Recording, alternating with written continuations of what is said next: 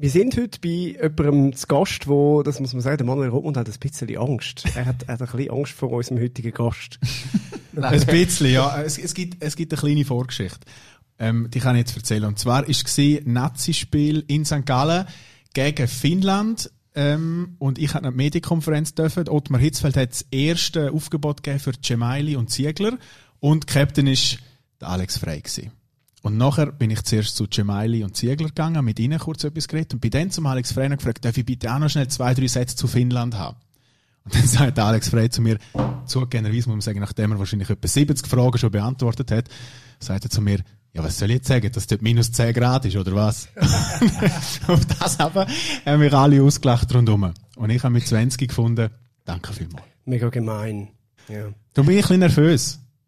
Aber ich freue mich auch extrem. Herzlich willkommen, Alex. Danke. Ähm, Dir ist es nicht geblieben. Nein, weil, weil ich, ich habe mir nachdenken, weil ich gar nie gegen Finnland gespielt habe. Aber dort, Michael Forsell, oder? Ja, das sagt man schon etwas. Ja, ja, ja der ist bei Gladbach und so. Genau. Aber ich, ich habe kein Länderspiel meiner Meinung nach gegen Finnland daheim oder in Finnland. Also es muss irgendwie ein anderes Spiel gewesen sein. Also ich weiss, dass die Medienkonferenz in St. Gallen war, weil nur darum habe ich dort hin müssen. Also ich kann mich, ich kann mich wirklich nicht erinnern. Nein, ich kann, also ich kann mich an Länderspiele erinnern in, in, in, in St. Gallen und ich glaube, das beschränkt sich, das beschränkt sich auf, ähm, auf Australien, es beschränkt sich auf Liechtenstein und es beschränkt sich auf Lettland. Das sind die einzigen drei Länderspiele, meiner Meinung nach, die ich jemals in Australien, äh, in, in, in St. Gallen gemacht habe. ich glaube, es gibt sehr viel, wo wir darüber reden oder? Nicht nur über das Finnland-Spiel. Absolut, absolut. Wenn wir, Selbstverständlich. Dann lassen wir jetzt das Intro doch einmal ja. Achtung, arbeiten! Ja! Ja! Hoi! Das ist nicht normal! Sagen wir vielleicht zuerst, wo wir sind. Wir sind, sind im Leistungszentrum. Im Leistungszentrum vom Genau, im Keller. Ist, ist, nein, es ist Parterre. Im Campus. Parterre, ja. Gell, der hat, äh, ist richtig, der hat Gigi Jöri gezahlt, oder? Mehr oder weniger. Das ist, kann man so formulieren. Mit ein paar Gönner aussen Ja. Aber äh, es ist ja so, dass äh, von der Stiftung her Gigiöri für den Campus aufkommt. Das ist richtig. Ja. Kann man sagen, wie wichtig ist Gigiöri für den FC Basel gewesen? Es ist ja auch ähm, mehr oder weniger kurz vor deiner Zeit, bevor du zurückgekommen bist, ist sie eingestiegen, aber sicher auch sehr stark mitbeteiligt gewesen, dass du dann zurückgekommen bist. Also der Ursprung vom, vom, vom FCB, ähm, der FCB hat ja immer wenn man Geschichte so ein bisschen schaut, eine unglaubliche Fanbasis gehabt. Äh, dann Helmut äh, Penthouse-Ära, dann einmal in der Versenkung verschwunden von der Nazi B, wieder einmal ein Aufstieg, dann ein bisschen mitgelohnt in der Nationalliga A dazu mal. Und dann hat äh, der René Zejacki die glorreiche Idee gehabt, Anfangs 2000 oder 99, 2000, so etwa, äh, Gigi Öri zu fragen, ob sie will so einsteigen beim, beim FCB. Und das ist natürlich für einen FCB man kann sagen, ja, Gold war und der erste Schritt zu dem Club, wo, wo er jetzt ist. Ähm, der Gigi Öri hat eine Ära geprägt. Gigi Öri hat, ist auch teilweise beteiligt gewesen, äh, dass ich äh, zurückkomme, also als, als Präsidentin dazu mal noch, wo aber dann schon so ein bisschen der Übergang stattgefunden hat zu Bernhard Häusler, Adrian Knupp, äh, Georg Heitz, äh, und wie sie alle heißen, Webmüller, äh, René Kamm, und dann hat sie sich eigentlich, sie ist Präsidentin gewesen, aber hat sich eigentlich aus dem Tagesgeschäft immer mehr zurückgezogen. Also wir von der ersten Mannschaft, das, wo ich zurückgekommen bin, 2009, haben wenig Berührungspunkte gehabt mit der Gigi Jöri. Aber jetzt ist es so, kann man sagen, sie hat dich zurück zu dem, oder du bist zurückgekommen dort zu deinem Herzensverein. Ich bin zu, ja, äh, gut, das ist einfach eine lange Geschichte, äh, also eine lange Geschichte. Ich bin 1995 zum, zum FCB gewechselt, äh, in die A-Junioren vom FC Asch. Äh, bin dann da gewesen, 5 bis 98, wenn es mir recht ist, Sommer 98. Ähm, ordentlicher Spieler, ähm, paar haben das Gefühl, ich sei richtig gut, viele haben das Gefühl, ich könne gar nicht. ähm, irgendwann hat dann, hat dann mir irgendein gesagt, los, äh, wir suchen einen Club für dich. Und dann habe ich dann, dann die gefragt, ob ich selber einen Club kann suchen kann. Und ich habe das Glück gehabt, eigentlich in, in, in meinem ganzen Fußballerleben oder generell in meinem Leben, vielmals zur richtigen Zeit, am richtigen Ort, die richtigen Leute haben. Ich bin einverstanden, wenn man sagt, dass irgendwann kein Glück mehr ist, aber dazu mal glaube ich, ist, es ein Glück. Ich habe einen Onkel, der wo auch Nationalliga angespielt hat, wo sich dann ein bisschen mehr angenommen hat, wo dann ähm, den Kontakt hergestellt hat mit Andi Egli 1998 und dann gefunden hat, los, gehen wir mal eine Woche zum, zum Andi trainieren und der Andi ist gerade aufgestiegen von der Erstliga dazu mal, jetzt ja noch nicht Classic und Promotion gegangen, sondern einfach Erstliga aufgestiegen, Nazi B beim FC Thun. Ähm, ich bin da da in Provinz, aber mir hat das un ungemein gefallen, weil das einfach ein FC Thun war, wo man gemerkt hat, es hat nichts mit grossen Profistrukturen zu tun. Also, wäsch selber waschen, äh, Kabine, wenn warm Wasser gekommen ist. Glück gehabt. Super Glück gehabt, oder? Also, ja, aber, aber es ist nicht schlecht oder so, sondern es ist einfach, ist cool, wirklich coole Zeit gewesen. Der Andi nach einer Woche das Gefühl gehabt, okay, komm, dann nehmen wir, weil er noch halb gratis ist und der FCB gefunden hat, ja gut, wir zahlen den noch. Äh, der FCB mir dazu mal gesagt hat, ja, wir können dich beobachten, über das ganze Jahr ist kein Knochen kann, kann schauen, wie ich spiele. und der Andi mir dann gesagt hat, als er zu Luzern ist, schau, ich, irgendwann werde ich dich mitnehmen, nicht jetzt im Winter, aber im Sommer, wenn die Leistungen so stimmen. Und für mich ist eigentlich so, dass, ich bin dann das erste Mal ausgesetzt gewesen, im Sommer, als ich dann zum, zum FC Luzern bin, so ein bisschen am Fußballgeschäft, äh, der äh, Christian Gross hat der Charles Kumantarakis und der Ivan Knetz wählen. Und damit da der, FCB nicht wahnsinnig, äh, oder Geld hat eigentlich gar keine Rolle gespielt, sondern äh, man hat dann einfach gesagt, ja, wir haben da noch frei, da können wir dazu haben, wir rechnen da irgendwelche paar tausend Franklin noch dazu. Und bin eigentlich das erste Mal ausgesetzt gewesen dem, was ich damit will sagen ist, nicht Menschenhandel, aber äh, du hast dich einfach so gefühlt, ich bist jetzt, wahr, oder? Ich bin wahr, ja. ich bin ja. einfach äh, angerechnet worden an zwei, die jetzt zum FC bekommen.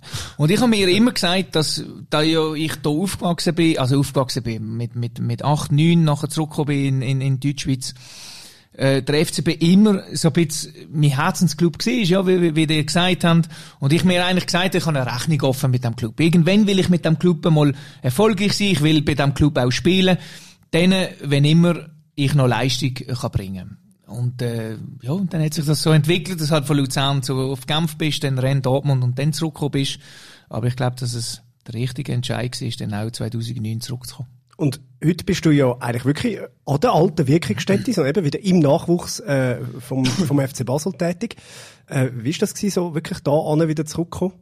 Ja, ich habe ja einen kleinen Umweg. Ich habe ja 2013 Karriere beendet, habe dann äh, anderthalb Jahre in Luzern, Luzern geschafft. Genau. Ähm, für, für, wie immer so ein bisschen in der Schweiz ist ja das 50 Prozent sagen, äh, du hast äh, tolle Arbeit gemacht, hast, äh, bist ein bisschen der Baumeister vom, vom heutigen Nachwuchs, was sehr gut ist beim FC Luzern, bist ein bisschen der Baumeister von den Strukturen. Und die anderen 50 Prozent, oder von mir aus vielleicht 70 und 30 haben gesagt, sie gut und 70 Prozent bist gnadenlos gescheitert. Voilà, dann ist es so. Ich habe einfach meine Lehre daraus gezogen. Für mich hat es gestummt, die anderthalb Jahre, nach den anderthalb Jahren nicht mehr. Darum habe ich auch äh, Konsequenzen müssen, müssen ziehen. Und bin so dann eigentlich wieder, ja, eigentlich in, in, in zurück zum FCB gekommen, wo, wo eigentlich nicht so plan war. Ich habe mir ein Jahr Auszeit genommen nach dem FCL, äh, habe hier Amateure trainiert in der Region, bin so eigentlich dann in, in, in Trainerjob, wenn man dem so will sagen, gekommen, hab, hab, bin auf den Geschmack gekommen, ähm, und es macht unglaublich Spaß. Und der Massimo Ceccaroni hat mich im Januar 2015 gefragt, ob ich Interesse hätte, zurückzukommen als U15-Trainer, weil die Stelle gerade frei ist und äh, ich würde die Kompetenzen mitbringen. Und dann so bin ich wieder zurückgekommen mhm. zum, zum FCB. Und das ist ja sicher, ich meine, eben, jetzt bist du äh, 14, 15 oder jetzt sind es 17, jetzt trainierst du 18 und dann ist der Alex Frey dein Trainer. Trauen die Jungs dich irgendetwas zu fragen, mit dir zu reden und so. Ich, ich wäre brutal eingeschüchtert gewesen, Mies, äh, wenn ich 14 gewesen wäre und dann plötzlich ist Alex Frey, eines meiner Vorbilder, ist dann mein Trainer. Ja, die, die, die, die Generationen, die, die kennen die noch. Nachher, wie soll ich sagen, wenn ich da ab, äh, ab und zu gehe, so U9-Trainings schaue, oder U8-Trainings, ähm, dann wissen sie, wer der Alex Frey ist, aber können nicht ein Gesicht mit dem Alex Frey verbinden. Sagen Sie es mit den grauen Haaren. Genau, ungefähr so, genau. Der, der kaum mehr kann laufen und graue Haare hat. Ähm, aber die Generation jetzt, ja, die, die, die kennt die noch, aber die sind nicht, die sind nicht eingeschüchtert oder so, überhaupt nicht. Sie haben grossen Respekt, ja. Aber ich bin nicht der Typ, wo, wo, wo da ihnen jede Woche von meiner Karriere erzählt. Also, die, die, wollen, die fragen ab und zu, wie, wie das so war, äh, aber ich habe noch nie, oder pro halb Jahr vielleicht, muss ich ein bis zweimal erzählen äh, von, von, von der Karriere. Und ich möchte das eigentlich auch nicht, weil, weil Spieler ist Spieler und Trainer Trainer. Und, und ich weiss, oder, deine Frage zielt auch ein bisschen den, den, den ab, oder? Wenn du sagst, mit dem Respekt. Vielmals in der Schweiz macht man so ein bisschen den Fehler, oder Fehler. Es ist wahrscheinlich in der, in der Natur der Menschen. Man kann nicht unterscheiden zwischen Privat und, und Spieler, äh, oder jetzt Trainer und, und Spieler, sondern viele haben immer noch das Gefühl, äh, ich bin immer noch Spieler und, und ich spiele aber mittlerweile seit sechs, bald sieben Jahren nicht mehr aktiv Fußball, oder? Und das ist manchmal ein bisschen mühsam. Aber irgendwie auch ein Kompliment, weil also über einen, also bei einem, der halt jetzt nicht so eine Karriere angelegt hat, da hast du nach einem Jahr halt dann auch vergessen, dass er Spieler war. Das ist ja immer auch irgendwie ein Kompliment, oder? Ja, sicher ist es ein, ein Kompliment, aber ich glaube, dass sich das irgendwann, das wird sich irgendwann auch, auch mal ein bisschen legen. Es ist natürlich schon so, dass solange also ich erlaube mir das zu sagen, nicht, nicht, dass die Leute das falsch verstehen. Aber solange du Rekordtorschütze bist von der Nationalmannschaft, wird das immer so sein. Irgendwann wird ein kommen und wird 43, 44 Goal schießen. Das ist normal. Rekorde sind da zum, zum Brechen. Äh, bis dahin ist es einfach so, dass du immer mit dem in, in Verbindung gebracht wirst, oder? Und, äh, oder auch mit, mit Dortmund, dann mit Rennes, Torschützenkönig in Frankreich, eine von den fünf Ligen in Europa und so weiter. Ja, ist, ist, ist ein Kompliment, ja. Äh, es ehrt mich auch irgendwann, aber ähm, ich wünschte, dass man einfach akzeptiert. Also für mich ist es schon lange erledigt, das Spiel. Ich habe mit dem, mit dem abgeschlossen. Ich bin auch nicht wehmütig oder irgendwie denke irgendwie an, an frühere Zeiten zurück, sondern ich fokussiere mich eigentlich auf, auf Trainerkarriere und das braucht Kraft genug. Das heißt aber auch Trainerkarriere irgendwann wieder im Profibereich. Das wäre so das Ziel. das, das, ist also, das ist auch so eine Frage, wo, nein, ich muss einmal, ich muss einmal lachen. Das ist die erste Frage, wo, wo, wo, wo unser neuer Nachwuchsleiter gestellt hat. Wie, wie lange bist du noch da? Mit wie lange kann ich rechnen?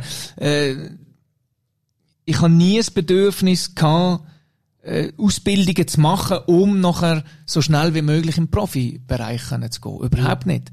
Äh, es ist klar, dass wenn ich jetzt sage, ja, ich bin noch zehn Jahre Jugendtrainer, dann liege ich ja, aber das kannst du ja in dem Geschäft auch nicht sagen. Du aber ich kann es nicht, ich nicht sagen. Aber, Was ich kann sagen ist, dass mir jeden Tag unglaublich viel Spaß macht, unglaublich viel Spaß macht, die, die 17-, 16-jährigen Jungs voranzubringen, zu entwickeln, weil es geht um sie, es geht nicht um meine Trainerkarriere, sondern es geht um, um sie zu entwickeln, um sie zu begleiten, zu besseren Spielen zu machen. Beim einen gelingt das 2%, beim anderen 15%. Das ist einfach so.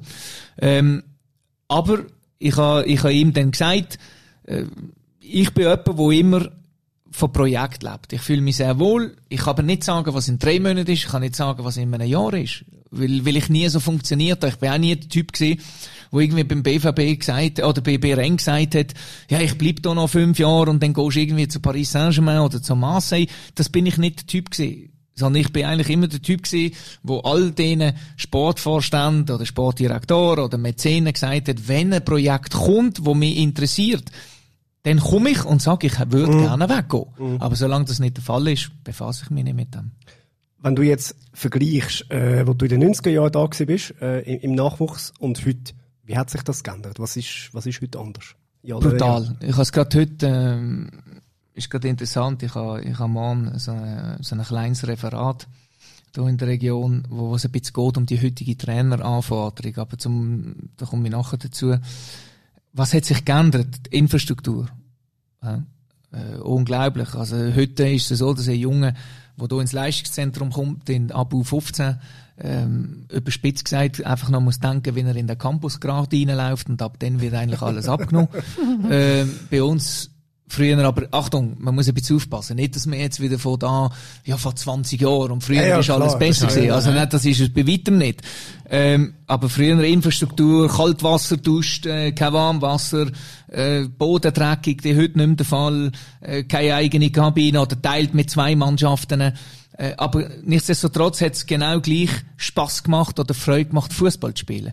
Die Ausbildung heute von den Jungen ist ganz eine andere. Aber das ist nicht geschuldet am FCB, sondern man muss da auch mal ein Kompliment im, im Schweizer Fußballverband machen, wo mit dem Hans-Rudi Hasler natürlich schon so ein bisschen der Pionier war, wo man ein bisschen abgeschaut hat, wie machen das die Franzosen. Mhm. Man hat mhm. das übertragen in, in, in die Schweiz. Und es ist nicht so, dass nur der FCB gute Arbeit macht. He? Also es gibt da unglaubliche Spieler, ob jetzt das bei Servetkampf ist, bei IB, beim FCZ, bei GC, da können die eigentlich jedes Leistungszentrum in der Schweiz zitieren, wo, wo einfach verhältnismäßig für die Mittel, die zur Verfügung stehen, eine unglaublich gute Arbeit machen und es hat immer wieder sehr interessante Trainer auch. Also die Ausbildung vom Spieler ist ganz eine andere, die Betreuung vom Spieler ist ganz eine andere. Wenn heute ein kommt und sagt, äh, hören Sie, äh, weil heute gibt's ja Talentmanager, also geht man zum Talentmanager und fragt, hören Sie, ich habe jetzt Probleme in, in der Schule oder in der Lehre, ich finde keine Lehrstelle oder das, dann wird dir das abgenommen. Früher hast du einfach das Telefonbuch genommen und hast schon mal zehn Firmen angelötet und irgendein ja. hat dann gesagt, ja, du kannst mal vorbeikommen, dich vorstellen. Da hat's positiv und negativ. Persönlichkeit geht verloren. Und dann gibt's den anderen Aspekt von Social Media. Die Jungen sind ganz anderen Sachen ausgesetzt heute, ganz andere Interessen als, als, als das, was wir haben. Und ich tue das auch nicht werten, ob jetzt besser oder nicht besser. Fakt ist, die Ausbildung heute vom Jungen ist besser und der Anspruch am Trainer gegenüber diesen Jungen ist unglaublich hoch. Also das hat sich geändert. Früher ist der Führungsstil mit den Jungen mit Angst. Das ist heute vorbei. Du hast keine Chance, wenn du mit Angst einen Führungsstil hast, äh, bei uns früher hast du gesagt, los, nimm einen Medizinball unter den Arm und du sägst jetzt mal 15 Kilometer. Dann hast du den Medizinball genommen, bist 15 Kilometer gegangen, weil das in deiner Welt normal war. Wenn du das heute machst, habe ich zwei Berater vor der Haustür. Und der Anwalt. Und der Anwalt, die Eltern. Also, ja, das will ich damit sagen. Heute ist der Führungsstil mit Vertrauen, mit, mit, mit Loyalität, mit Betreuung und so weiter, mit Feedbackkultur.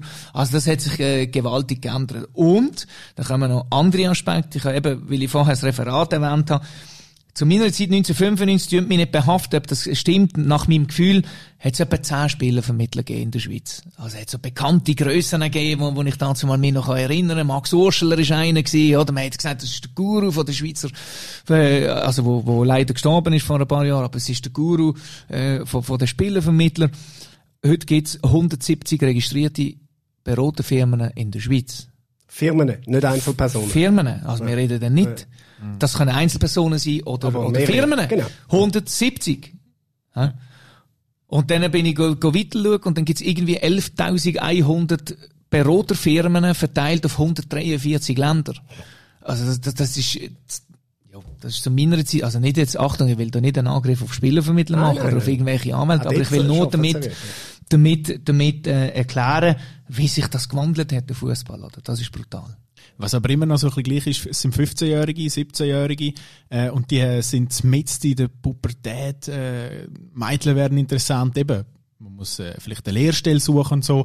Ähm, und du hast gesagt, Persönlichkeit geht so ein bisschen verloren. Du bist einer, der hat immer sehr viel Persönlichkeit gehabt. Ist das etwas, wo du denen mitgibst? Selbstverständlich. Also ich tue sie entweder künstlich fördern, also drauflüpfen, oder tue ihre Persönlichkeit unterstützen. Es ist so aber, dass du in einem Team äh, weil man muss ein bisschen aufpassen, in einem Team, äh, da gibt's Regeln. Wer sich innerhalb von diesen Regeln bewegt, hat Freiraum. Dann gibt's aber solche Sachen, wo vielleicht das Team schaden. Egoismus, ja. Zu viel Egoismus, nein. Und äh, man muss ihnen aber auch ein Stück weit, ähm, wie soll ich sagen, ein Stück weit helfen äh, in der Persönlichkeitsentwicklung, weil du hast, du hast alles. Also es ist wirklich so, dass du Trainer bist von, von, von 25 Jungs oder 23 Jungs, wo alle Sozialschichten drin sind, wo alle schöne Dinge drin sind und auch die wenigen schönen, äh, schönen Sachen. Und da drin ist Kunst, dass eigentlich die Spieler, vor allem bei den Jungen, wobei sich das beim Profitum nicht, nicht ändert, ähm, dass sie dir vertrauen, dass sie wissen, du, du bist authentisch und du hilfst ihnen. Und dann geht es ein bisschen, so wie ich das einfach ähm, mache, es gibt so ein bisschen so ein bisschen Philosophie, was betrifft Mannschaft, wie du sie handhaben und dann gibt es ein bisschen Trainerphilosophie, was willst du vermitteln auf dem Platz. Aber du musst es klar trennen, weil der Coach an sich oder Coaching ist fast der größere Teil als Trainer sein. Und das muss man wissen und man muss jeden Tag immer gewisse Zeichen erkennen, äh, weil da kommt nicht jeder von diesen 23 mit einem lachenden Gesicht. Da gibt's auch solche, die vielleicht einmal bedrückt kommen und dann musst du fragen und dann tut er sich öffnen oder er öffnet sich nicht. Das ist Kunst, dass sie dir dann vertrauen. Ich habe auch darum gefragt, ähm, Persönlichkeit, weil du hast ja nicht auch selten mal ein bisschen angegeben, oder? Ähm, gibst du das den Jungs dann auch mit? Hey Jungs, manchmal Eckner halt dann an, mit dem müssen wir dann können umgehen. Ich tue sie nicht, wie soll ich sagen, ich tue sie nicht in dem Sinn so versuchen vorzubereiten, was kann sein, wenn, wenn, wenn du Profi bist, was jetzt so Sachen anbelangen. Sondern du tust sie vorbereiten eigentlich einfach so, dass, falls der Fußball nicht sollte klappen, dass du das Gefühl hast, also immer mein Gefühl, subjektive Gefühl, ähm, die sind ordentlich unterwegs, wenn sie die Mannschaft verlassen. Weil Garantie, dass jeder in du 21 kommt, hast nicht. Dass vielleicht auch nicht in du 21 kommt, irgendwann in eine Challenge League oder Super League kommt, hast auch nicht Garantie. Also da gibt's durchaus immer wieder solche, wo im Breitensport zurückgehen im ersten Moment. Da kann es wieder einen Umweg geben oder sie bleiben im, im Breitensport. Und dort ist eigentlich nicht nur mein Ziel, sondern das Ziel eigentlich vom, vom FCB generell, dass sie mit der dualen Ausbildung rauskommen und einfach ordentliche Jungs sind. Das klingt neun von zehn Fällen. Einen hast du immer wieder drin, wo vielleicht dann halt die Welt zusammengeht, weil er nicht mehr beim FCB kann sein und dann halt nicht äh, die, die, den Weg macht, wo du dir eigentlich vorstellst. Aber dann stellt sich die Frage, wie lang bist du verantwortlich noch als FCB oder eben als, als Trainer? Und das ist eine schwierige Frage zu beantworten. Ja, ist aber auch natürlich ein, ein, ein Abbild von der Gesellschaft halt, oder? Also, der wäre vermutlich dann halt auch sonst noch mit die Masche geht, wenn es also, ja Absolut. Also, ich, gut, ich, ich denke, ich denke, dass das sicherlich, wie soll ich sagen, äh, je nach Sportart, das ein bisschen unterschiedlich ist. Die, die, die, die beim Golfclub wahrscheinlich rausgehen, sind auf einem anderen sozialen Niveau, sage ich einmal, wo es dann einfach vielleicht anders weitergeht. Fußball, Handball, Eishockey, äh, die Sportarten widerspiegeln sich alle. Da müssen wir nicht äh, liegen, das ist ja so. Reden wir ein bisschen über deine aktive Karriere. ja. Ähm, wie du gesagt hast, äh, vom FC Basel zum FC Thun, dann Luzern, es ist so ähm, stetig besser geworden und irgendwann hat man das Gefühl gehabt, bei Servet Genf, dort ist der Alex Frey explodiert. Was ist das Genf plötzlich anders gewesen? Also erstens ist, ist Servet Genf zu diesem Zeitpunkt, ähm, kann man sagen, einer den Top 3 Clubs in der Schweiz. Ähm, ich bin angekommen als junger Spieler, der im ersten Moment nicht hat müssen Verantwortung übernehmen, sondern eigentlich in eine Mannschaft gekommen ist, wo vollgespickt war mit, mit sogenannten Stars. Ähm, wo dann aber so reingewachsen ist in, in, so eine Führungsrolle. Äh, aber ich habe das Glück gehabt, unglaublich gute Mitspieler zu haben. Äh, mit dem Lucien Favre, super Trainer, nachher Roberto Morinini, der auch leider gestorben ist. Äh, Morinini. Und nachher, nach sechs Monaten Roberto Morinini bin ich dann äh, auf Rennes. Äh, dort auch geschuldet, weil man mir gesagt hat, es wäre gut, würdest gehen, weil wir keine Kohle mehr haben. aber nicht wegen meinem Lohn, sondern dass sie, äh, dass, dass sie eine Transfersumme können einnehmen Aber es ist einfach ein Top-Club gewesen, zum, zum, zum Wachsen. Und jetzt sehe ich, dass Servet wieder langsam kommt, aber auch Servet Genf, wo ähm, eine grosse Adresse war oder immer noch, oder wiederkommt zu einer grossen Adresse im Schweizer Fußball. Aber äh, wo dazu mal einfach ein, ein richtig cooler Club war, oder? Und dann bist du zu Rennes ähm, auf Frankreich. Das muss nochmal ein totaler Wechsel gewesen sein. Total andere Welt, oder? Weil es ist ja doch eine von der fünf grössten Ligen auf der, auf der Welt. Ja, also der Weg, der Weg ist ja so gewesen, dass, ähm, wie soll ich das äh, formulieren? ich habe eigentlich in meiner Karriere immer nach dem Bauchgefühl funktioniert, oder vielmals. Ähm, habe so ein bisschen geschaut, ähm, was könnte passen, was könnte nicht passen. Für die Deutschschweizer eigentlich so ein bisschen, ich bin ja eigentlich Deutschschweizer, aber gleich aufgewachsen, ein Stück weit im Welschen die ersten acht Jahre und nachher wieder zu Servet Genf, also wieder äh, französisch sprechend. Und da hat man ja eigentlich immer in Verbindung gebracht, dass der, der normale Schritt ist Bundesliga. Äh, Ob ich bewusst azyklisch gehandelt habe, weiß ich nicht, aber Bauchgefühl hat mir gesagt, nein, Renn, das passt eigentlich. So Bretonen wie ich, so harter Kopf, weicher Kern, äh, oder Ja, raue dann Schale, weicher Kern. Äh, sehr, sehr schwierig äh, anzukommen. Wenn aber mal das Vertrauen gewünscht, dann sind die unglaublich offen. Äh, raues Klima, von, von 365 Tagen äh, regnet es 300. aber das hat einfach irgendwie so passt auch im ersten Moment. Bin da angekommen, sechs Monate relativ schwierig, dann Turnaround und dann drei Jahre eigentlich unglaublich, oder für mich fantastisch eigentlich, ja, wie soll ich dem sagen? Außergewöhnlich eigentlich für einen Schweizer Spieler, glaube darf man sagen. Und so ist das eigentlich äh, eine unglaublich gute Zeit gewesen mit dem Gesamtpaket. Also Gesamtpaket rede ich, ähm, kulinarisches Angebot, äh, Leben, auch wenn es viel geregnet hat, aber äh, toll in der Stadt, äh, junge Stadt, dynamische Stadt, äh, ordentliches Publikum, coole Mannschaft und, und es hat einfach, ja, es hat wirklich, es hat passt, ja. Wenn du sagst, äh, das Bauchgefühl hat dir gesagt, äh, es ist nicht Bundesliga, sondern Rennes, also hat es in dem Fall gleichzeitig dann auch Angebot aus der Bundesliga gegeben dort für dich? Ja, ich kann zu Stuttgart und so, und so Gladbach. Äh, Gladbach mehr ein bisschen noch mitgemischt mit dem Yogi Stil, wo dazu mal Nationalmannschaftskollege war, äh, und, ähm, und nachher bei, bei Gladbach ja auch gespielt hat. Ähm, die zwei und, und der normale, also man hat dann schon, ich habe dann schon gemerkt, so ein bisschen in der Haltung, ja, was macht er eigentlich jetzt in Rennen? Äh, was hat man mit, mit, in Verbindung gebracht mit Rennen? Eigentlich bescheidenen, mittelmäßigen Club dazu mal in der, in der, in der Liga, also in der obersten Liga von, von Frankreich. Ähm, unglaublich viel finanzielle Mittel, aber der, der Mäzen eigentlich immer über, übers Ohr gehauen worden hat dann der Hahn zugemacht, hat gesagt, äh, ich gebe nur das und das und man hätte müssen so junge Spieler holen, also ich bekomme, Kim Karlström ist gekommen, Peter Tschech ist sechs Monate vorher gekommen, die sind alle zwischen 20 und 23 gewesen, wo sie gekommen sind, oder 20 und 24, oder? Und so haben, wir, haben sie dann so ein bisschen richtig, ja, einfach, äh, wie soll ich dem sagen, in, in der Jugendsprache eine coole Mannschaft können zusammenbasteln und es hat einfach äh, perfekt gepasst, ja. Ist allgemein noch cool, wenn du weißt, zwischen dem Pfosten Peter Tschech, oder? Ist nicht ja, so gut, schlecht. Ist, er, Peter Cech ist ja nicht, wie soll ich sagen, wir haben, ich habe ihn gesehen da an der Euro 2001 oder 2, wir haben der U21 Euro, dass das ein äh, überragender Goalie war.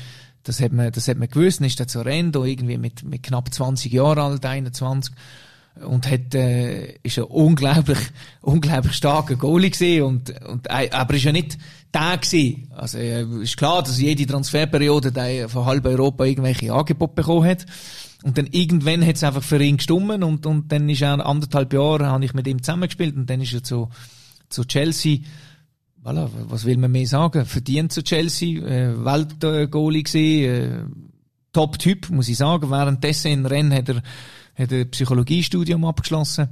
Also nicht nur auf dem Platz, sondern auch neben dem Platz. Äh, super Typ gewesen, viel, viel mit ihm zusammen gewesen. Äh, schwierig ist, ist Rennen einfach gewesen, weil am Anfang, zu Beginn, die ersten sechs Monate, eigentlich nur zwei, drei Spieler sich abgegeben haben mit mir und, und die anderen 33 hat es äh, nicht interessiert. Also das ist so ein bisschen zusammengewürfelter Haufen gewesen. Man hat dann dort im Sommer nach diesen sechs Monaten den Kack gemacht, da sind irgendwie acht oder zehn haben müssen gehen. Und dann ist es langsam zu einem super Team geworden. Ist er einer, du heute noch so ein bisschen Kontakt hast, der Peter? Ab und zu, ja. Wenig, aber ab und zu, ja. ja. Auch Kim Karlström habe ich ab und zu Kontakt. Aber gut, er hat ja noch GC-Vergangenheit. aber auch bei GC haben wir gesehen, selbst im vorgeschrittenen Alter, dass das äh, ganz ein ordentlicher Kicker war. ja, das ist ja so. Wenn du zurückschaust auf deine wirklich immens grosse, lange Karriere, wenn du ein Highlight müsstest rausnehmen, welches wär's? Ja, das ist, das ist nicht, nicht fair, die, die, die, die Frage. Highlight-Karriere, man muss ein bisschen unterscheiden zwischen ähm, Nationalmannschaft, äh, nachher äh, auf Clubebene, Wählenclub, Wichtigkeit vom Spiel, obwohl man immer sagt, es sind alle Spiele wichtig, aber es gibt schon Spiele, wo, wo, wo ein bisschen prägender sind als, äh, als andere. Äh, wie soll ich sagen, wenn ich, wenn ich ein Spiel müsste rausnehmen, wo sicherlich meine Karriere in dem Sinn verändert hat, dann ist es äh, Rennen gegen Marseille gewesen, wo ich äh, vier Goal gemacht habe gegen Marseille, weil das Spiel an sich so ein bisschen aus dem Petit Suisse, mhm. der kleine Schweizer Stürmer, der zufällig einmal ein paar Goal schießt, so ein bisschen geändert hat in der Wahrnehmung äh, vom, ja, vom französischen Fußballfan zum akzeptierten Stürmer in Frankreich. Ja, jetzt untertreibst du, also am Schluss bist du ja mehr als akzeptiert. Ja, nein, zu dem Zeitpunkt ja, ja. meine ich. Okay, ja, wo, wo, was dann geändert hat, wo man gesagt hat, ja gut, also wenn einer vier Goal macht gegen unseren Weltmeister Fabian Barthez, dann kann es kein Zufall sein. Und dann hat sich so ein bisschen die Haltung, nicht in Rennen, aber mhm. die Haltung von, von Frankreich, die Haltung von den Journalisten, die Haltung von den anderen Fans, äh, oder von den gegnerischen Fans, hat sich dann, die Aussendarstellung, wie du sagst, hat sich dann geändert, ja. Das ist so. Nach Rennen, wo du sagst, eben so ein bisschen, so ein bisschen Rauch, äh, rauchige Gegend und so, hast du die nächste Perle ausgesucht. ein bisschen Ruhepott. Dann bist, bist du zu Dortmund gegangen. Äh, auch nicht immer eine einfache Zeit gewesen, oder? Ja, nein, aber Achtung, also Bretagne, da kenne Schön ist es, kenne ja. ich viele Leute, die, die die Sommerferien in der Bretagne ja. verbringen und, ja, und, das ist ja unglaublich. Die gehen auf Island. Also. Ja, gut, aber Island und Bretagne ist noch ein, ein Unterschied. Ähm, Vielleicht schottische Highlands ist noch, ist noch, ist noch vergleichbar. Gut, aber auf Dortmund geht niemand seine Sommerferien machen. ja, gut, das ist jetzt ein bisschen über, überspitzt formuliert. Ich bin dort auch reingelaufen. Der Herr Watzke oder Aki Watzke hat mich dann mal zusammengeschissen nach den ersten drei Wochen. wo ich in einem Interview gesagt habe, ja, Kultur ist ein bisschen anders da.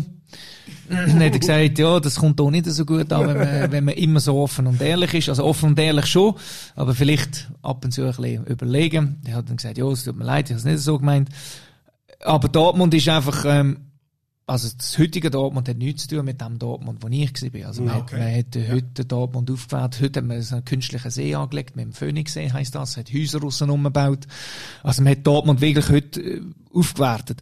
Ist auch schön gesehen, dort wo ich äh, bin, ich habe außerhalb gewohnt, ähm, grün, nachher ist klar, innerhalb von 10 Minuten ist dann, ja, äh, bist du dann konfrontiert mit, mit, mit Dortmund, mit dem, was du auch weißt. Schön konfrontiert. Aber ähm, was du natürlich nie hast, und ähm, das ist vielleicht noch ähnlich zum Vergleich äh, Liverpool, aber ansonsten jedes zweite Wochenende, das heißt jedes Heimspiel, ersetzt er unglaublich viel. Also das ist, ähm, wenn man dann, ich bin eigentlich von der, wie soll ich nicht bescheiden, aber so ordentliche Liga 1 zu einem Club gekommen, wo, wo ich immer gewusst habe, dass vielleicht dazu mal nicht oder worden ist wieder, aber dass auch dazu mal vom Renommee, von der Größe vom Club, vom Fanaufkommen vom Club in der Top 5, Top 10 auf, auf, auf der Welt ist, oder? Und ich kenne keinen Club äh, auf der Welt, wo irgendein Zuschauerschnitt hat von annähernd an 80.000. Und das ist auch dazu mal schon so gesehen. Also, ich habe dort gelernt, was es heisst, ähm, Club Treue, Club Philosophie zu tragen, Identifikation mit dem, mit dem Club. Nicht, dass ich das vorher nicht gehabt hätte, aber es wird dort natürlich schon bewusster, wenn du mit diesen Leuten, äh, ja, bist ausgesetzt, diesen Leuten auch, wo, wo, wo dir immer jeden Tag sagen, wie wichtig der BVB für sie ist und das von Sonntag zu Sonntag. Also sie leben für den BVB. Sie haben teilweise nicht viel anders, oder? Ja, das hat sich jetzt auch ein bisschen, also ich, man, es ist ein bisschen klischeehaft, äh, aber es ist schon so, dass es sehr viele Leute gibt, die am Existenzminimum leben und das Existenzminimum noch für den BVB aufwerfen. Ja, das ist so. Ja. Das ist, äh, also jetzt nicht wegen dem Existenzminimum, aber so von der, von der Art und Weise, von den Fans her, wenn du in der Schweiz willst, vergleichen, dann wahrscheinlich schon der FCB, oder? Wo halt wirklich einfach eine extrem treue, breite, grosse Fanbase hat, wo irgendwie alles kennt für ihren Club, oder? Das, das, das ist so, absolut. Aber der FCB hat sich, äh, wie, wie soll ich dem sagen, der FCB hat sich schon so ein bisschen gewandelt. Äh, Die Basis ist immer noch so, aber es ist klar, dass, dass natürlich andere reinströmen, äh, jüngere älter, älter werden und, und einfach vielleicht nur die erfolgreichen Zeiten kennen und nicht die Zeiten von, von früher. Mhm. Ja, ja, klar. Aber der, der normale FCB-Fan, ja, ist an der Basis, oder man kann eigentlich sagen, der FCB ist ein Arbeiterverein, genau, Genau. wie es der BVB ist.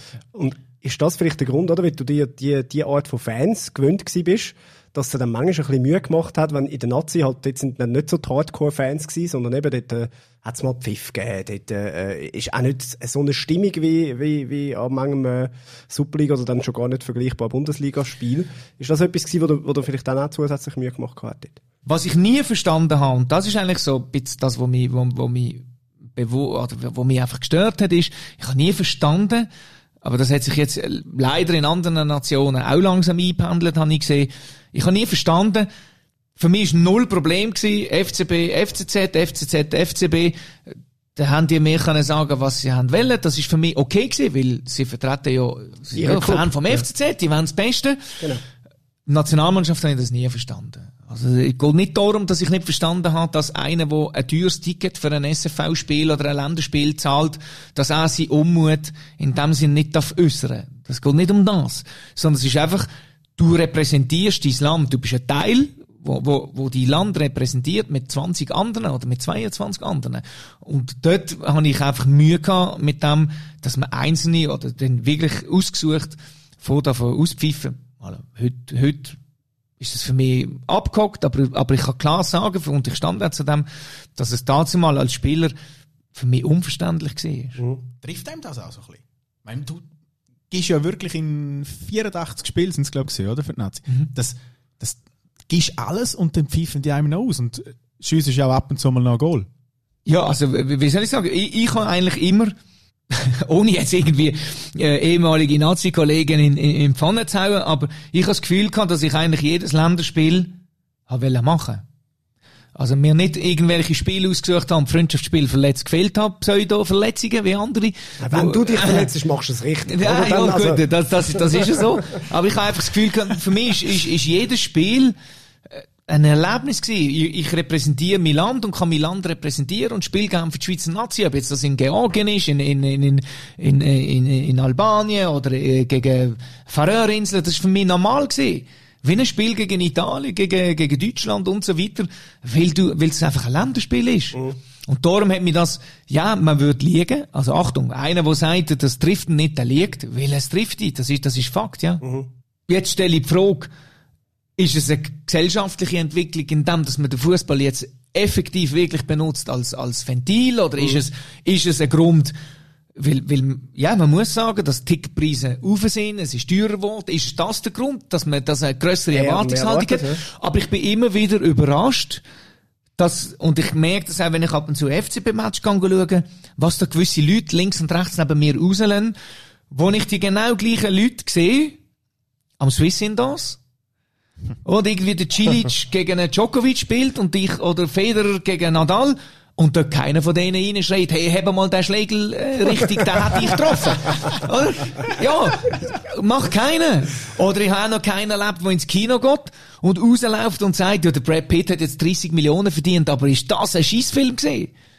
Das habe ich nicht Fußball kann man's abmachen, Ja, oder? Fußball ist ein gesellschaftliches Phänomen, es ist ein, ein Ventil und darum muss man sich am Ende vom Tag aber auch nicht wundern, wieso so viel Geld in diesem Sport ist. Weil es eben jeden interessiert und jeder hat das Gefühl, er sei der bessere Trainer und er sei der bessere Spieler. Das ist es. so. Emotionen halt drin sind. Du Absolut. hast vorher gesagt, du hast wirklich jedes Nazi-Spiel wollen machen. Du, eben, es sind 84 gewesen am Schluss. Bin ich richtig, wenn ich sage, das härteste ist das erste Spiel an der Heim-EM gewesen, wo's, wo du dich verletzt hast? Ja, das, also das Herd ist einfach in, in, in der Konstellation, weil ich aus einer längeren Verletzungsphase zurückgekommen bin, habe mich dann in der Bundesliga äh, zurückgekämpft, habe äh, nach meiner Meinung nach äh, eine super Rückrunde gespielt ähm, in der Bundesliga beim BVB, bin dann eigentlich voller Elan und eigentlich die Werte, die ich dann hatte, haben eigentlich alles dafür gesprochen, dass eigentlich auf dem Top-Level bist, wo du nie gesehen bist. Und dann passierte das und in dem Moment ist, ist mir nicht darum gegangen, dass ich jetzt die Euro verliere oder ich bin im Captain von dieser Mannschaft, Ding, sondern in dem Moment habe ich genau gewusst, dass A, etwas im Knie kaputt ist und B, dass der ganze Quatsch wieder von vorne losgeht. Oder? Also die ganze, äh, auf, äh, auf, ich, ich habe Macklingen sehr gern, aber äh, ich bin, habe genau gewusst, es geht wieder sechs Wochen auf Macklingen rauf, wieder allein trainieren, äh, morgen am 7. in dieser Halle, zu oben am 8. im Bett, morgen am 7. wieder im Physio, zu oben am 8. im Bett. Das ist mir alles in dem Moment bewusst wieder geworden. Und darum ist, ist es wahrscheinlich, ja, ist es das bitterste Spiel, ja, das ist es so, ja. Und die Bilder haben wir alle noch. Dort ist, glaube wirklich ein, ein, einer Nation sind auch Tränen gekommen, oder? Die Bilder hat man noch, hat man noch vor sich, oder? Äh, wie du dort äh, liest und du merkst es. Man sieht es dir auch, du merkst, etwas ist kaputt.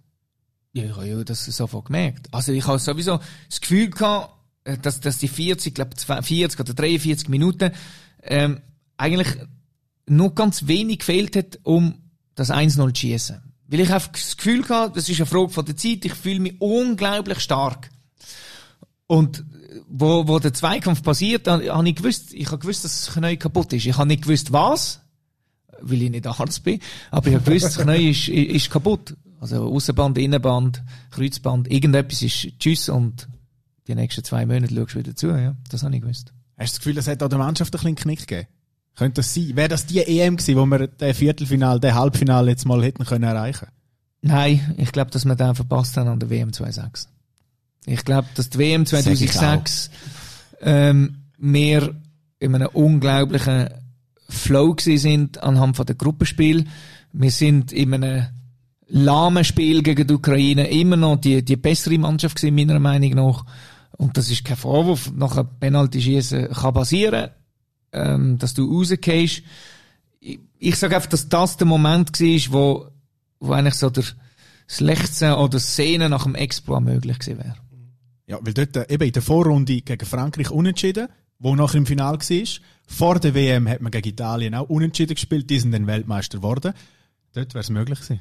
Sag ich auch immer. Ich bin dieser Meinung, ja. 2006 haben wir die grösste Chance aller Zeiten verpasst, ja. Oder zumindest in den letzten 15, 16 Jahren.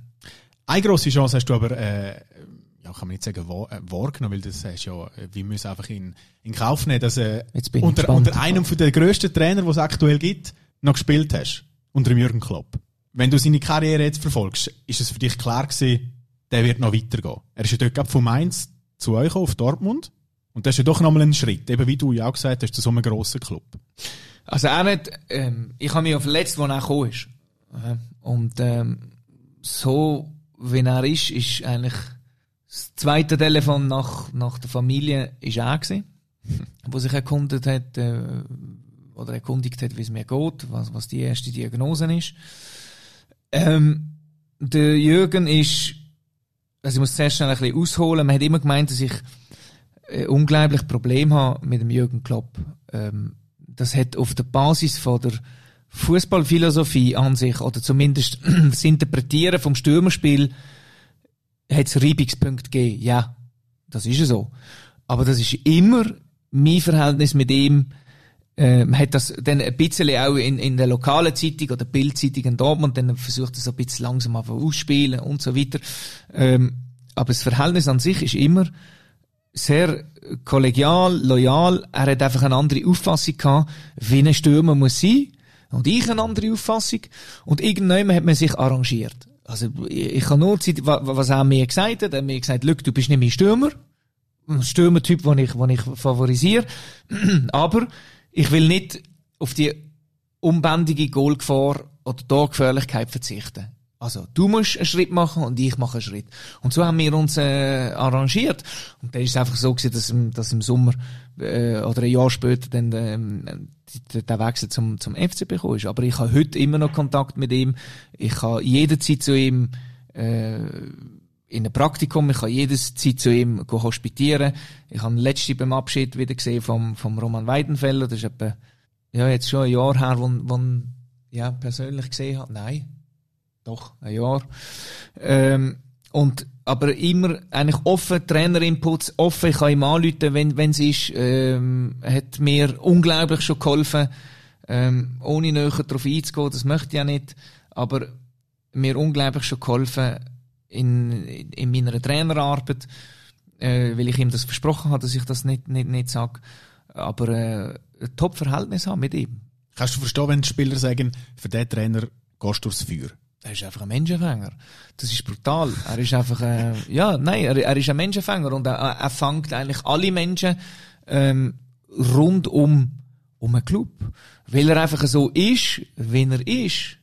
Also du kannst ihm, wie, wie soll ich das sagen, du kannst ihn dafür in, in die St. Jakobshalle stellen, dort ist der CSI, Springreiten, du kannst ihn abnehmen und dann kannst du sagen, äh, Herr Klopp, was fällt Ihnen ein über Springreiten? Und dann kann ich euch garantieren, redet er eine halbe Stunde und die Halle steht auf und applaudiert, macht eine Laola-Welle. Ja, aber das ist, das ist brutal. Und es sind nicht nur die rhetorischen Fähigkeiten, die er hat, oder, oder die Menschen können es packen, sondern er kommt auch richtig draus im Fußball. Ja. Weil er ist, er ist ein Stück weit, das darf man nicht vergessen, was der Pep Guardiola in den 2000, dass ich kann ich erzähle, 6, 7, 8 mit Barcelona war, ist er, was Umschaltspiel, obwohl es ein Umschaltspiel, das tut man heute einfach anders, anders äh, benennen, aber es hat früher schon Konter gegeben. Konterattacken. Heute hat man einfach noch das Gegenpressing reingeworfen, was man früher nicht gemacht hat, weil man zu faul war vor, vor 30 Jahren. aber was er, hat er mit dem Pep eigentlich so, so den Fußball schon ja, man kann sagen, revolutioniert. Was Ballbesitz der Pep Guardiola revolutioniert hat, ein Teil revolutioniert, weil es ist natürlich, es geht immer, wenn man sich mit dem Fußball befasst, dann geht es immer in, in so Jahrzehnte, wo es gewisse Trainer gibt, wo, äh, wo unglaublichen Einfluss gehabt haben äh, auf den Fußball. Viele Leute, zum Beispiel Valery Lobanowski, sollte eigentlich euch etwas sagen, im, im Osten Ukraine, bei Dynamo Kiew, unglaublich, der, der im Osten den Fußball beeinflusst. Dann hat Pep in der Neuzeit mit dem Ballbesitz, dann hat es äh, der Jürgen gegeben mit dem Umschaltfußball, Jupp Heynckes, wo beides vereint hat. Also da gibt's schon unglaublich gute Trainer. Aber zum Zurückkommen von Jürgen, er hat unglaubliche Qualitäten als, als, als, als Typ einfach, ja. Weil wir jetzt eben von Jürgen Klopp reden und Liverpool, ich bin Liverpool-Fan. Ich muss das ansprechen. Als Liverpool-Fan ist natürlich der Steven Gerrard eine absolute Ikone. Nachher ist zu dem Vorfall gekommen an der Euro EM. 04, ja. Genau, ja. Nimm uns mal zurück in das Spiel. Was ist dort passiert? Ja gut, ich habe ja gewusst, ich habe mich ein bisschen vorbereitet. Ich habe ja gewusst, dass das kommt oder dass zumindest das immer begleitet. Ähm, wie soll ich das sagen? Ähm, für mich eigentlich immer, es, es wird immer die begleiten. Das ist mir bewusst. Ähm, ich habe immer auch betont, dass für einen Akt selber ich muss gerade stehen. Ähm, dass ich äh, weder in dem Moment ein Vorbild war noch sonst irgendetwas, weiß ich auch. Das ist mir bewusst. Dumm, ich habe mich versucht, über mehrere Jahre zu entschuldigen oder zu gerade stehen äh, für das. Vielmals klingt es in, in, in der Wahrnehmung der Leute, einzelnen es nicht. In diesem Spiel ist es gefühlte 45 Grad. Wir haben eigentlich gegen England keinen Ball gesehen, wenn man so will. Ich habe irgendeinen Ball abdeckt und habe einen Schupf bekommen, bin in die Bande reingehauen und ab dann ist es eigentlich so ein bisschen wie, ja, wie sagen wir, Aggressionspotenzial oder mhm. Aggressionstoleranz, Frusttoleranz nicht im Griff gehabt. Punkt. Was mir einfach immer ein bisschen, wie soll ich sagen, ich weiß nicht, wie man es äh, formulieren ähm, wenn irgendeiner Banküberfall gemacht hat, redet man von resozialisiert. Mhm, und mhm. ich habe phasenweise das Gefühl, vielleicht aufgrund von Belustigung, vielleicht von, aufgrund von Fertigmachen oder Ding, dass man die Geschichte eigentlich immer wieder so ein bisschen führen nimmt. Aber ich kann es nicht ändern. Ich kann mehr, nur mehr sagen, dass ich zu dem stand, was ich gemacht habe. Ja, ich habe einen Scheiß gemacht. Punkt. Äh, nachher, wie ich gesagt habe, möchte ich nicht näher darauf eingehen, weil dann müsst ihr ein paar attackieren. Das mache ich nicht mehr, weil es mir zu blöd ist, 16 Jahre später irgendwelche Leute in die Pfanne zu hauen. Das, was passiert ist, das, das ist nicht zum ersten Mal passiert, das wird bei weitem nicht das letzte Mal passiert sein. Ich meine, wir wissen alle, was zwischen der Rudi Völler und Frank Reichardt passiert ist. Ähm, äh, auch dort äh, ist der, der eine Spieler der andere angespuckt. Ist die Geschichte nachher, wie man damit umgegangen ist, dann so aufgeblasen worden? Hat es das zu dieser riesen Geschichte gemacht in den Medien? Nein, ich glaube, dass das dass sicherlich alle Parteien dazu mal Fehler gemacht haben. Im Sinne von, also ich will eigentlich nur von mir, mein grösster Fehler ist einfach gewesen, dass ich, dass ich nicht selber dann gesagt habe, nein, nein, nein, Achtung, so und so ist es. Mhm. Das habe ich nicht gemacht. Jo, ist ja egal. äh, wie man das will benennen. Wie soll ich dem sagen? Es ist einfach so, dass, dass, dass die das schon, das begleitet die, ja. Für mich eigentlich abgeschlossen. Ich, ich, ich denke auch nie an das, was da drin aber wahrscheinlich war. Und ich weiß nicht, ich möchte nicht, dass das irgendwie falsch verstanden wird oder so, aber ähm, ich glaube eher, dass viele Leute sich eigentlich gefragt haben, warum passiert das gerade ihm. Das ist wahrscheinlich die große Enttäuschung gewesen. Und ich kann, ich kann keine Antwort liefern, warum es mir passiert ist. Es ist passiert.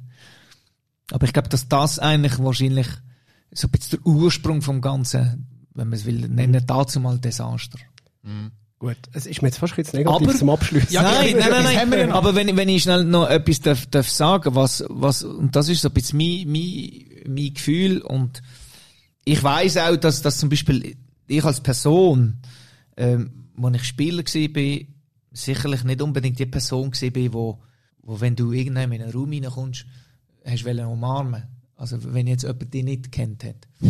Ja, das ist ja so, das weiß ich auch und, und vielleicht man hat ein bisschen assozi also, wie sagen wir, assoziisiert oder assozi assoziiert, ja. assoziieren mit Überehrgeiz und weiss, ich weiß nicht, ob es Überehrgeiz gibt. Sicherlich ehrgeizig, aber für mich ist das der richtige Weg gewesen. Ich habe dann müssen gehen, um meiner Meinung nach so erfolgreich sein wie noch möglich. Äh, habe dann aber so ein bisschen schon gemerkt in, der in der Zeit, vor allem nach, nach Luzern, wo, wo, wo du dann so ein Jahr daheim bist und eine Auszeit hast, wo du dann die schon fragst, Willst du so weiterhin sein oder willst du es nicht sein? Was kannst du dir ändern, dass, dass, dass, dass, dass du dich wohler fühlst und so? Und ich glaube, dass mir das eigentlich so ganz ordentlich gelungen ist. Und heute, äh, bis auf wenige Ausnahmen, wirklich, muss ich, muss ich sagen, ist es schon so, dass ich die Leute, also ich offener auf die Leute zugang und auch wildfremde Leute aufgrund von der Karriere jetzt, weil die, die, die, die Distanz ein bisschen kommt langsam von sechs, sieben Jahren, ihre Haltung auch geändert haben. Und ich empfinde das schon als un unglaublich schön. Also ich habe gerade so einen Teil von der Trainerausbildung abgeschlossen äh, in, in, in Macklingen im, im Dezember, November. Und ich habe es ungemein schön gefunden, dass so das Feedback von ihnen eigentlich dem entspricht, wie ich heute möchte durchs Leben gehen. Und sie aber schon gesagt haben, dass eigentlich so das Schubladendenken oder die Skeptik zu Beginn vom Kurs über die anderthalb Jahre eigentlich gar nicht so ist, wie das, was man denkt hat. Und das ist eigentlich, muss ich sagen, das ist unge ungemein schön. Also ich glaube, wir können sagen, wir haben einen extrem offenen Alex Frey erlebt jetzt äh, in, dieser, in, unserer, in, unserer, in unserer Ehrenrunde. Ähm, wir haben noch etwas Kleines am Schluss, und zwar geht es um äh, unsere Rubrik.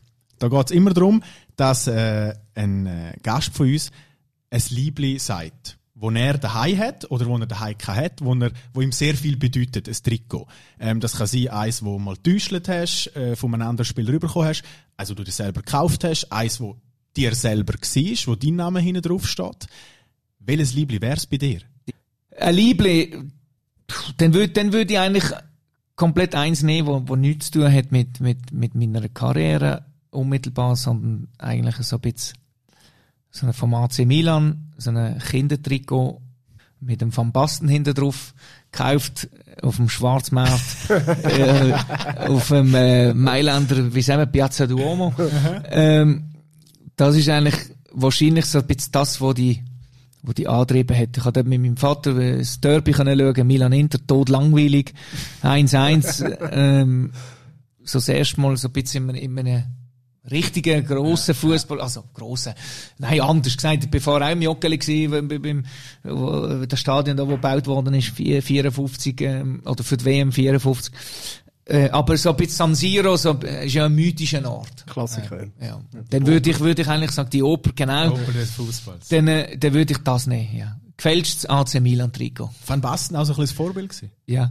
Ja, ich habe ihn immer, ähm, das ist eigentlich so ein bisschen mein, mein Vorbild gewesen in, in, in der Jugend, ja. Ich habe die, bin komplett ein Milan-Fan in meiner ganzen Jugend. Super.